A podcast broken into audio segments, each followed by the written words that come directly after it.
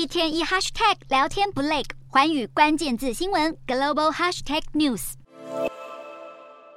全球电动车龙头特斯拉最近似乎有点小问题，比如十八日是今年全球第一个 A 级车展——上海国际车展的开幕日，但是特斯拉却缺席了。这也是中国解除清零风控后的第一个重量级车展。没想到持续在中国这个全球最大汽车市场布局的特斯拉，居然缺席疫后经济复苏的大好机会，令各界大感意外。然而特斯拉方面给出的理由是没有特别原因，看得出特斯拉有点小问题的迹象。还有社群媒体上出现特斯拉上海工厂工人抗议删减。绩效奖金的贴文，不仅是百度贴吧等中国主要论坛，一些人甚至翻墙到推特留言给执行长马斯克，甚至是马斯克的母亲。不仅如此，马斯克不管美中关系紧张，依旧选择在中国扩厂的举动，也有可能触怒白宫。另外，平价电动车即将进入全球市场的消息，对于特斯拉来说也相当不妙。根据 CNBC 报道，未来几年预计将有六十几款平价电动车上市。所谓的平价车，指的是售价和台币在百万元以下的车。特斯拉在价格上明显高人一筹。特斯拉目前外有平价车款竞争，内有因为推特、火箭和 AI 科技分身乏术的执行长马斯克。这个电动车超级大厂近期内的挑战，真是一桩接着一桩。